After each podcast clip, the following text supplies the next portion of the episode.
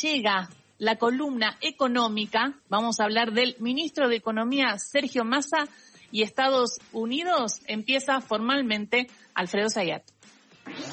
Alfredo Sayat está en Nacional, la radio pública. Bueno, ayer finalmente se firmó el acuerdo de intercambio de información tributaria y financiera en forma automática entre Argentina y Estados Unidos. Para decirlo de una forma sencilla, hay cuentas de argentinos que están depositadas en bancos de Estados Unidos y la FIP no tenía la posibilidad de tener acceso masivo a esa información.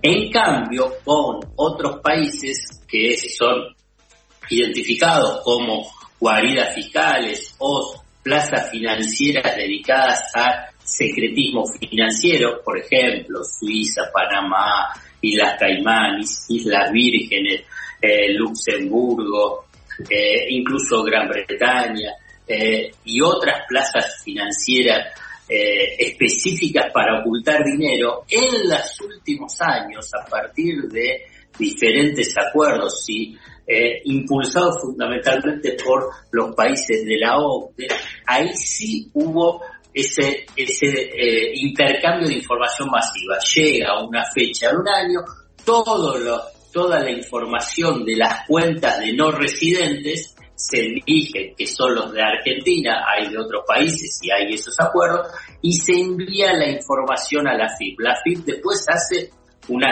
un chequeo, porque puede haber, eh, y, la mayoría a partir del blanqueo del 2017 de del gobierno Mauricio Macri se han regularizado muchísimas de las cuentas. Bueno, se chequean, están declaradas, bueno, no, no hay ningún problema. Ahora bien, Estados Unidos no estaba incorporado a, a este intercambio de información masiva. Solamente era por requerimiento, o sea, Argentina le mandaba un exhorto a Estados Unidos porque un juez reclamaba saber si XX tenía un depósito en Estados Unidos y además si no lo tenía declarado. Por lo pronto, eh, eh, el año pasado fueron apenas 68 casos, 68 casos. Te imaginas que la posibilidad de poder hacer una fiscalización masiva era imposible.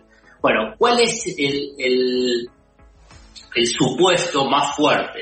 Que hay unos 100 mil millones de dólares de depósitos de argentinos o de empresas eh, en diferentes plazas eh, financieras de Estados Unidos que tienen la particularidad del secretismo financiero, Delaware, eh, Florida, Carolina del Norte, Dakota del Sur. Bueno, entonces este es el objetivo, que ahora lo que sería la IRS, que sería la FIP de Estados Unidos, a una fecha determinada le envíe toda la información a la FIP y la FIP ahí va a hacer la fiscalización.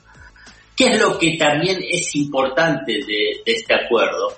Es que va a generar una percepción de riesgo muy importante a los argentinos o empresas que tienen los depósitos ahí en, Estados Unidos sin declarar. Por consiguiente, ¿qué es lo que se va a abrir ahora una ventana? Es de un blanqueo de capitales. Esto es lo que eh, informó y, también pidió Sergio Massa al Congreso, es que eh, avance en la posibilidad de una ley de blanqueo de capitales. ¿Para qué?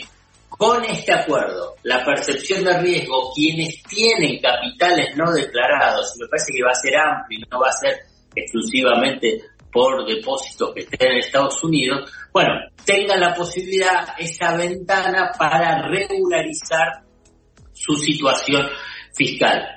El efecto inmediato, si queremos verlo en términos financieros o eh, hasta incluso cambiario, es que va a haber un ingreso de eh, capitales, un ingreso de dólares al, al, Banco Central y a la economía, si hay un, un blanqueo de capitales. A lo que se le suma que al incrementar la base imponible de lo que se puede cobrar de impuestos, también va a haber mayor recaudación.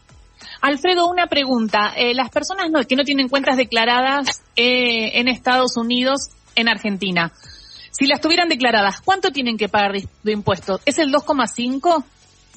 Si las tienen depositados en el exterior, por bienes personales se paga el 2,5%. Si ese dinero después lo traen a Argentina, paga la mitad, el 1,25%. ¿Y lo pueden traer y mantenerlo en dólares? Porque también el tema es la brecha, ¿no? Ah, bueno, lo, lo puede mantener en dólares, sí, sí. Pero en el impuesto de bienes personales. Después está el tema de ganancia y eh, sí, depende que después qué es lo que hacen con ese con ese capital. ¿no? Si lo dejan eh, lo dejan clavado en, el banco o si lo ponen a jugar, que también es una una forma de, de ver si hay alguna herramienta que le pueda dar el Estado para que le convenga traerlo para acá, ¿no? Hay, hay eh, exactamente, eh, una de las opciones que se está evaluando, vamos a ver cómo va a salir el blanqueo, es la posibilidad de la compra de bonos y acciones a través de eh, ese blanqueo. Bueno, hay que esperar lo del blanqueo. A mí me parece vamos a, hacerlo muy, muy sencillo, muy esquemático. El acuerdo que se firmó es muy importante.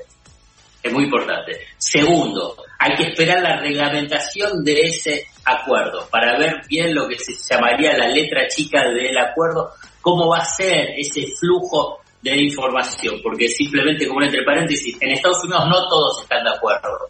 Digamos, hay obviamente todo un sector financiero y que está vinculado con tanto con el Partido Republicano como con el Partido Demócrata, que no están, no quieren, porque cuando se transforman en una guarida fiscal es que tienen mayores capitales. Y tercero, es que eh, hay que esperar las características que va a tener Blanqueo.